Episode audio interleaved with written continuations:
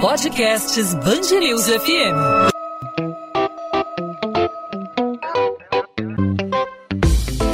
Dois às 20, com Maurício Bastos e Luana Bernardes. Farmácias e clínicas de todo o país vão começar a oferecer testes rápidos da Covid-19. A iniciativa aprovada pela Anvisa no mês passado deve ajudar a monitorar os casos confirmados de coronavírus no país. Mas, como consumidor, o que você precisa saber ao fazer o teste? Qual deve ser o preço? Quando você deve procurar esse serviço?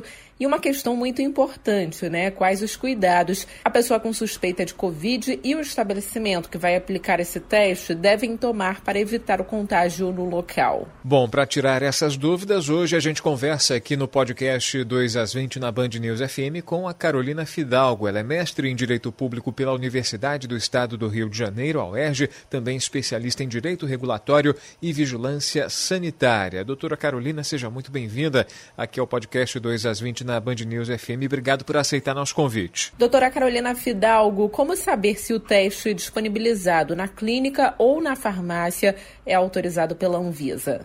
Todo teste para diagnóstico de Covid-19 tem que ser previamente registrado pela Anvisa. A Anvisa disponibilizou um link no endereço eletrônico dela, que é www.anvisa.gov.br, contendo a lista desses testes. Então, se o consumidor tiver alguma dúvida ou quiser se antecipar e é, identificar quais são os testes possíveis, tem lá no site da Anvisa. O registro desse teste, né, que é um númerozinho, também tem que estar tá na embalagem desse teste. Carolina, tem uma outra pergunta que é fundamental. Qual é a indicação do teste? Quem é que pode realizar o exame? É por encaminhamento médico ou uma pessoa pode realizar o teste é, só para tirar dúvida, para desencargo de consciência, chegar na farmácia e chegar no balcão, quero um teste para saber se eu estou com Covid-19? Qual é realmente a indicação desse teste? De acordo com a Anvisa, esse teste é indicado a partir de sete dias e preferencialmente dez dias após o surgimento dos sintomas da Covid. É, isso se dá tanto por uma questão né, de política pública, porque são poucos os testes disponíveis no mercado, então a ideia é testar quem pode ter né, é, é, essa doença e por isso essa, essa necessidade de apresentação dos sintomas, mas também por uma questão de janela imunológica, porque antes desse período, de acordo com a Anvisa, o teste pode dar um falso negativo. E já existe um valor do teste estipulado? A Anvisa não estipula preços para esses testes e a resolução RDC 377 de 2020, que autoriza a realização desses testes por farmácias, também não trata desse assunto. Então, a Anvisa até divulgou no site dela uma informação nesse sentido, afirmando que esse valor tem que ser definido pelo farmacêutico. Carolina, agora em relação às farmácias, aos estabelecimentos, às drogarias que vão disponibilizar para o paciente, para o consumidor, esse tipo de exame. A farmácia pode me negar o direito de fazer esse teste de Covid-19, no caso, esse teste rápido? De acordo com a regulamentação da Anvisa, aprovada pela Resolução 377 de 2020, o farmacêutico ele pode sim é, se negar a fazer um teste caso o interessado ele não se enquadre dentro daquelas condições que a gente conversou anteriormente, né, na questão da janela é, imunológica. A resolução prevê que o farmacêutico, o farmacêutico responsável é obrigado a realizar uma entrevista com o interessado, é, a fim de verificar que esse interessado ele se enquadra nos requisitos do teste e na sua janela imunológica, aquela questão de pelo menos 7 ou 10 dias, né? É, com vistas a comprovar a viabilidade desse teste e a adequação desse teste para o caso desse paciente. É, portanto, o farmacêutico ele pode recusar a realização do teste com relação àqueles indivíduos que não se enquadrem nos requisitos. E a RDC prevê, inclusive, a RDC eu digo a resolução, né? A resolução ela prevê, inclusive, que o farmacêutico tem que manter o registro dessas entrevistas em arquivo para fins de consulta da autoridade sanitária, se necessário. é, porque o farmacêutico ele tem que confirmar, né? É, como eu havia falado, ele tem que comprovar que ele está aplicando o teste em conformidade com as instruções de uso e com a janela imunológica. E quais os cuidados que a pessoa com suspeita de Covid deve ter ao entrar em uma clínica ou farmácia? Quais as precauções o estabelecimento deve tomar para evitar aí o contágio da doença no local?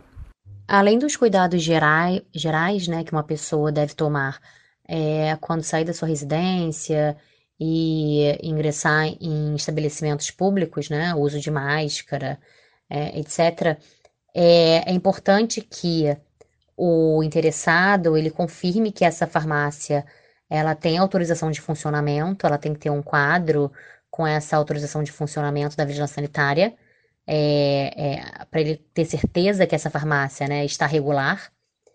E além disso, o ideal é que confirme também, é, junto ao farmacêutico, qual o teste que está sendo aplicado, qual o registro dele na Anvisa, que deve vir na embalagem desse produto a fim de que o consumidor tenha certeza de que tanto o estabelecimento que no qual né, ele adentrou e, e que vai aplicar é, esse teste é, e o produto que vai ser aplicado estão é, em conformidade com as exigências sanitárias.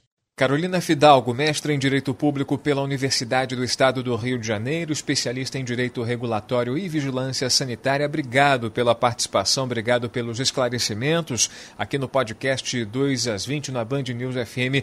Até uma próxima oportunidade. 2 às 20, com Maurício Bastos e Luana Bernardes.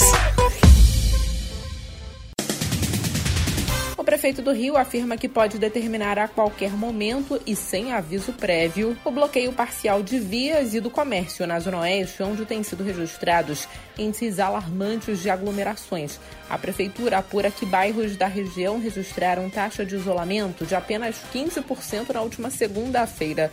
O problema tem sido observado principalmente nos bairros de Bangu, Campo Grande e Santa Cruz. O número de golpes virtuais aumentou durante o isolamento social. A informação é do Instituto de Segurança Pública do Estado. A pesquisa aponta que do dia 1 até 12 de março, período de pré-quarentena, 11,8% dos casos registrados como estelionato aconteceram em ambiente virtual. Já durante a quarentena, de 13 a 31 de março, o número subiu para 24,3%. Em 2019, 7,9% dos crimes registrados durante todo o mês de março ocorreram ocorreram na internet. O delegado Tássio Musi, que assume a superintendência da Polícia Federal no Rio de Janeiro, está na PF desde 2003 e participou de ações de combate à corrupção como a Operação Gladiador, que prendeu o ex-chefe de Polícia Civil do Rio, Álvaro Lins.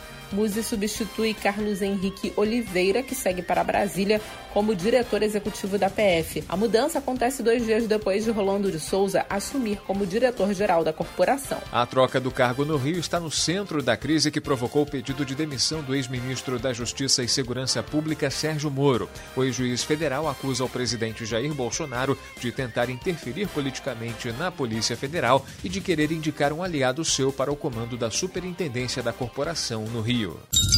2 às 20.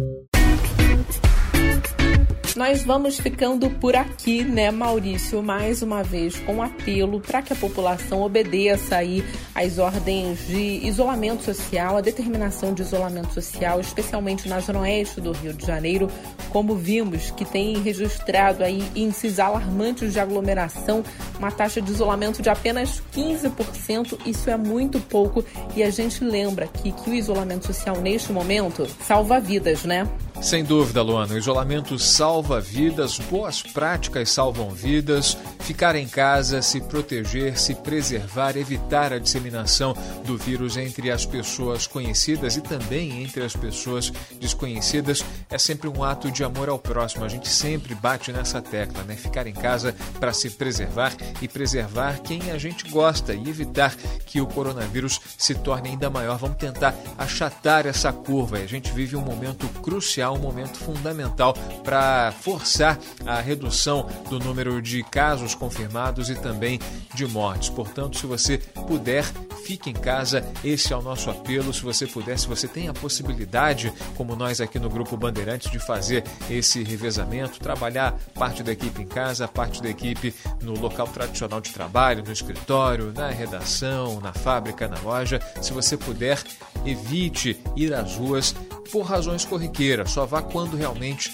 necessário para ir ao supermercado ou para um atendimento médico ou um pulinho na farmácia, nada mais do que isso. É o pedido que a gente faz aqui em nome da saúde pública, do nosso bem-estar, do bem-estar da população do Rio de Janeiro. E a gente volta nesta quinta-feira com mais uma edição do podcast 2 às 20, com todas as informações sobre o coronavírus e a disseminação da doença aqui no Rio de Janeiro, na capital fluminense, no seu estado. É isso aí, a gente reforça o convite convite. O podcast 2 às 20 está sempre disponível para você de segunda a sexta-feira, a partir das 8 da noite, sempre com um episódio novo, uma nova edição com as principais notícias, os principais destaques da nossa cidade, do nosso estado, sempre com uma entrevista importante referente ao principal assunto do dia, tem sido o coronavírus. E você pode participar, mandando sua sugestão, sua participação pelo WhatsApp 999026970. Você que é de fora do Rio, coloca o 21 na frente. Participe também pelas nossas redes sociais, as redes sociais da Band News FM,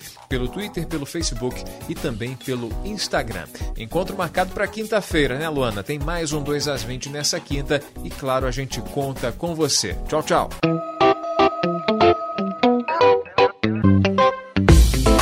Dois às 20, com Maurício Bastos e Luana Bernardes.